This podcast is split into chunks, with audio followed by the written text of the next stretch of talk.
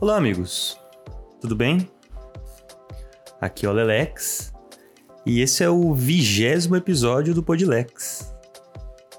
Olha só, para esse vigésimo episódio aqui, eu tinha feito uma introdução aí toda mente da cabeça e tal, mas aí enquanto eu editava, quando eu montei o episódio todo e fui escutar ele de novo inteiro, eu tive dúvidas. Tive dúvidas aí sobre essa introdução, tive dúvidas sobre temas, tive dúvidas sobre como abordei ele. E aí então essa introdução ela foi boicotada. Imagina que essa voz agora, essa gravação, esse momento que eu estou falando, com aquela caneta preta de censura nos documentos. E aí a gente agradece ou não ao maravilhoso momento da edição, né? Porque veja bem, se esse fosse um podcast ao vivo, isso já ia estar no ar. E aí ia ficar pensando em será que eu tiro do ar? Será que eu tiro do ar? Não gostei desse negócio aqui agora. Que é uma coisa muito pior do que só reeditar, né? Ou só regravar. Uma vez que uma coisa está no ar, ela está no ar.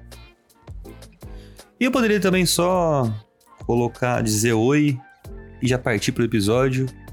Mas eu achei que dessa vez, como é o vigésimo episódio, eu poderia dar aqui pelo menos uma satisfação, né? Do porquê esse episódio vai começar de um jeito tão direto. Então tá aí. Tá aí a sua satisfação. Então tudo bem. Então vamos parar de enrolar e partir direto pro, pro grosso do episódio mesmo. Que é o que todo mundo aqui veio ouvir. Oi, eu sou a Maria Clara. Está começando o Podlex, o podcast e só.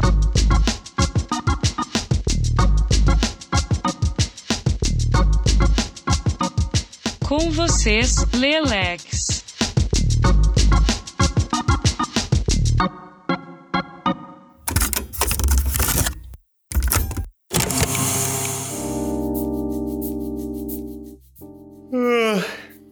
É, tô naquele momento. Eu acho que todo mundo já passou por isso em algum momento da vida ou do dia, que é o momento. Eu não quero trabalhar. O lado bom do momento eu não quero trabalhar é que, como eu trabalho em casa, eu posso fazer outras coisas nessas brechas, tipo gravar um segmento aqui. O lado ruim é que eu preciso trabalhar. Tem coisas que precisam ser feitas, arquivos esperando para serem enviados, fichas que precisam ser preenchidas. Basicamente, um monte de coisa que, se a gente for parar pra pensar bem, não é importante, mas por conta do capitalismo, meio que é. Adoro criticar o capitalismo quando eu tô preguiça de trabalhar. Eu sempre fico pensando, eu estou com preguiça de trabalhar por causa do capitalismo ou por causa do capitalismo que eu estou com preguiça de trabalhar? Adoro esse tipo de raciocínio. Uma vez eu tive uma aluna que ela começou a fazer esse tipo de questionamento, assim, na aula gratuitamente, e eu só fiquei assim, isso, fala mais. Você tá sendo maravilhosa agora. Questionamentos do tipo, Não sou eu que fecho a porta. É a porta que me fecha. e vários outros que eu não consigo me lembrar agora.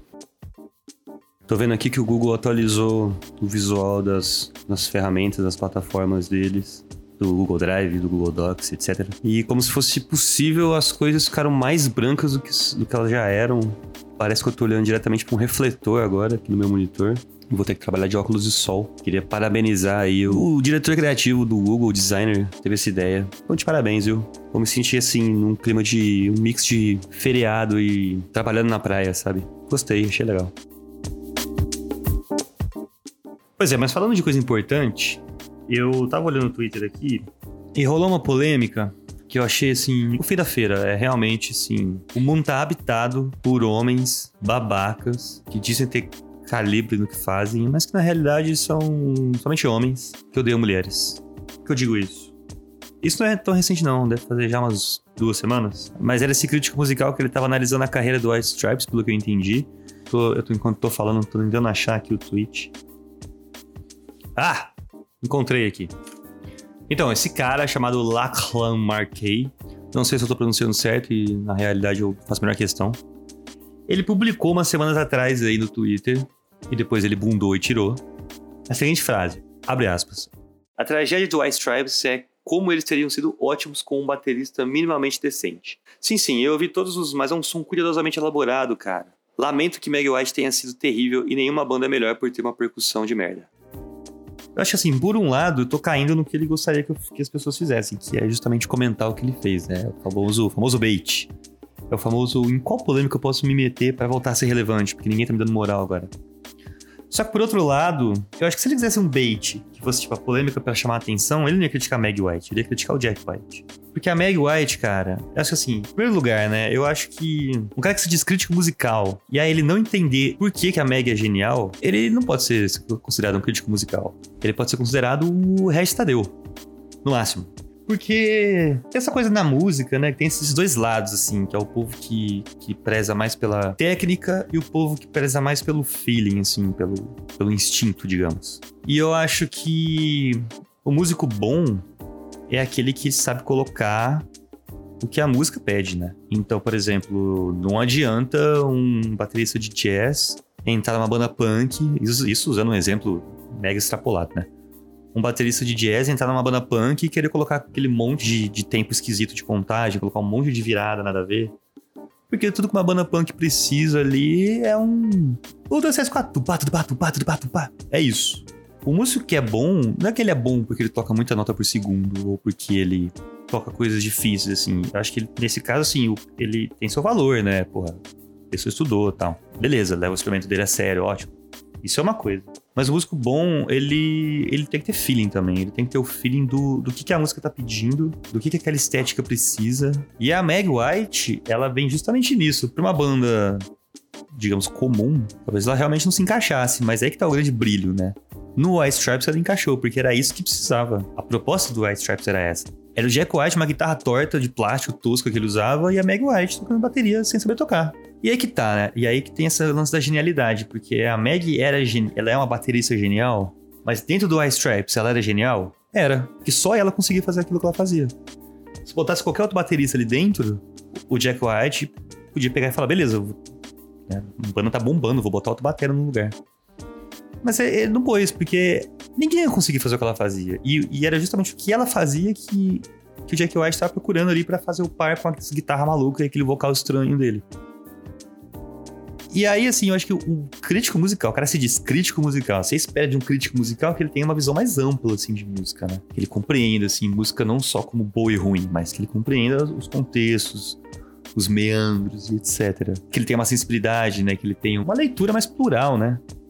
Não essa leitura do tipo, ah, bom é o John Bohan, ruim é a Meg White. Caralho, cara. Que tipo de crítico musical é você que, que fica nessa, nessa caixinha, assim, fechada? Eu acho que é isso, assim. Eu acho que o. Um cara que se diz crítico musical meter essa em 2023, depois de todo esse tempo, que já tá mais do que conversado do, do, de onde que tá a genialidade da Meg White, entendeu? Quis bombar, quis polemizar pra chamar atenção, obviamente. Só que junto com isso ele chamou atenção pro quão idiota ele é, né? Quão babaca ele é. Que além de tudo é um baita de um machista otário. Então, meu querido Larlan Marquei, Vai te tomar no cu, otário. Como diria Mano Brown, arrombado.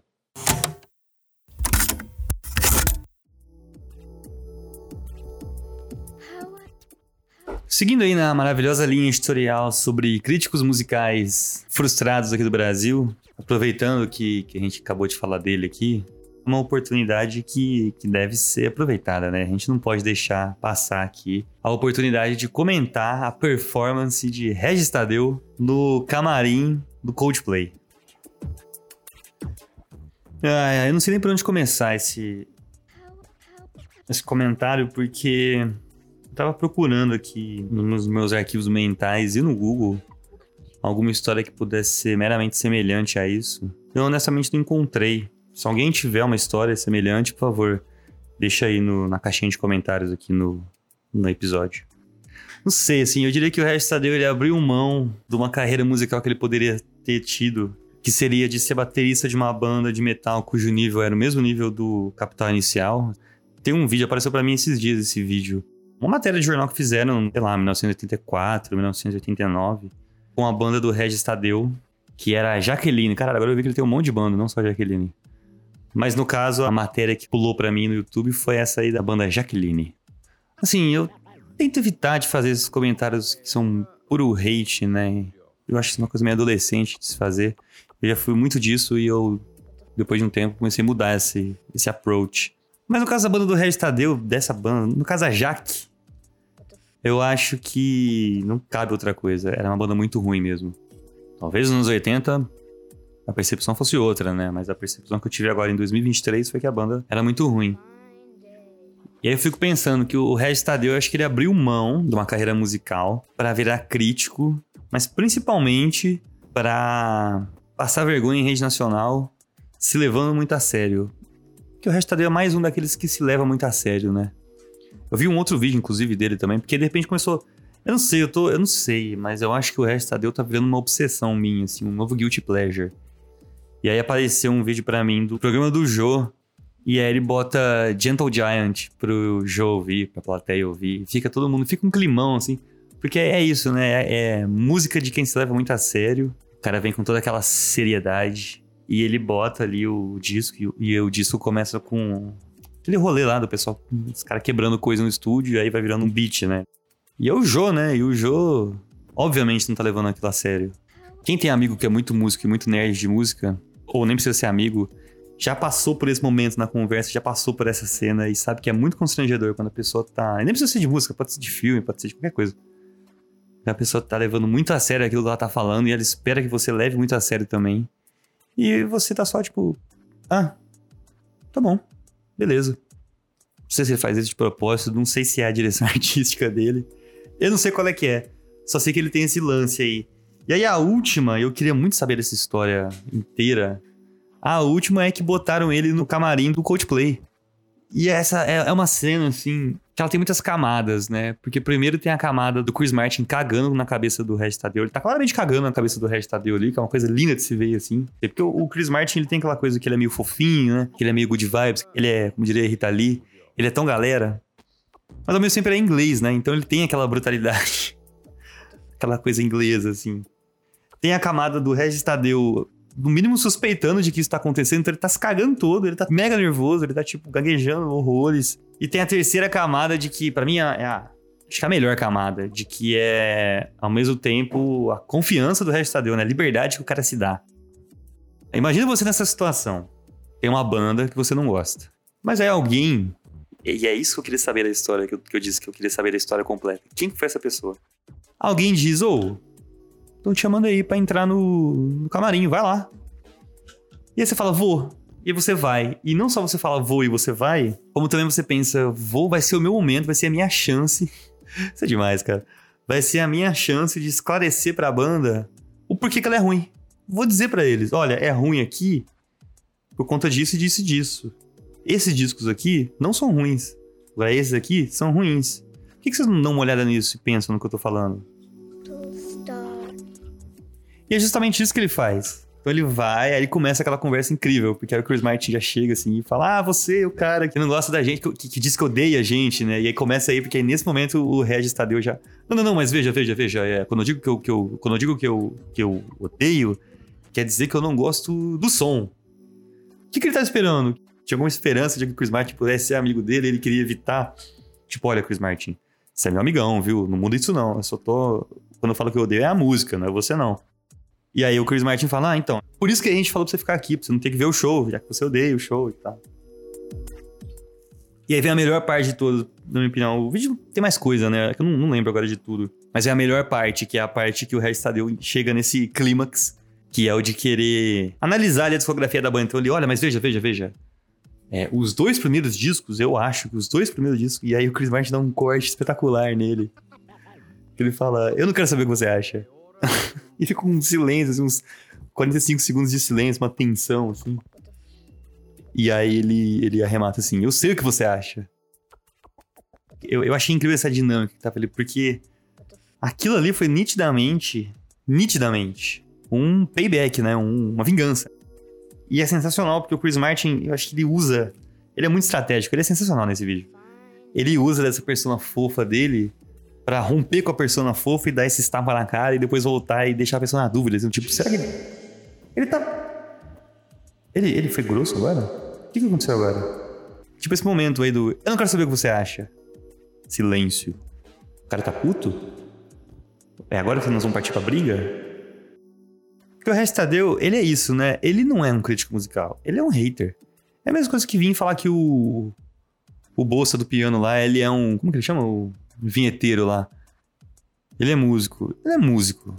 Ele é um babaca.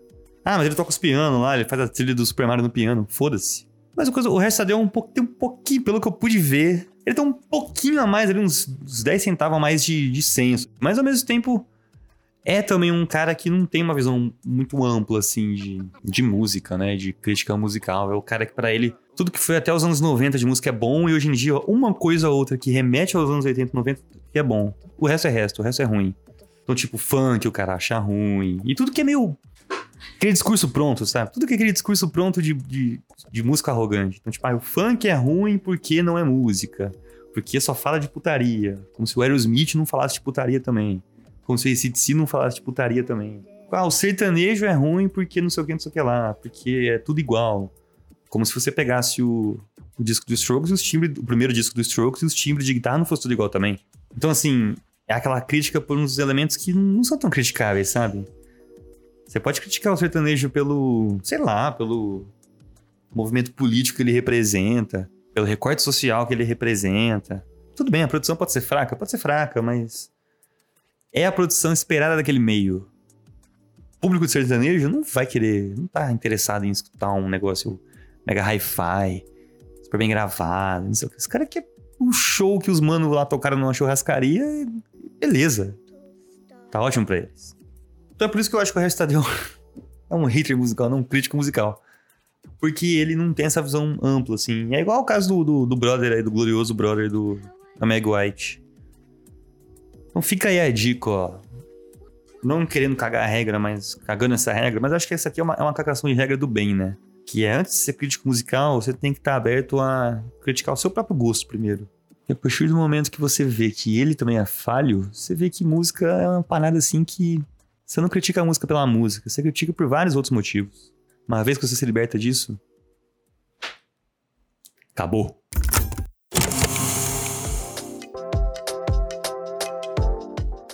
Então é isso, né? Eu acho que é isso. Lembrando que se você gostou desse episódio, você pode seguir a gente lá no Twitter, o arroba é Lex. E no Instagram, que é podlex Segue a gente lá para ficar sabendo sempre que o episódio foi lançado. E você também pode agora deixar comentários em cada episódio. Tem uma caixinha agora que o Spotify deixa a gente deixar. Então aproveite desse novo meio de comunicação, deixe seu comentário lá. Não custa nada, tá pago já. Ou se você usa o Spotify grátis, nem precisa pagar. Tá liberado. Eu acho. Então é isso. Até o próximo episódio. Acabou o Podlex, até o próximo episódio e um beijo na superfície do ser.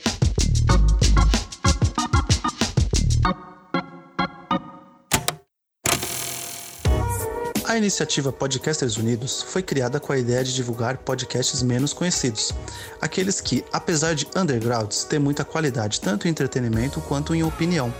Por aqui você tem a chance de conhecer novas vozes que movimentam essa rede. Então entre lá no nosso Instagram, o arroba Podcasters Unidos, é só escolher e dar o play.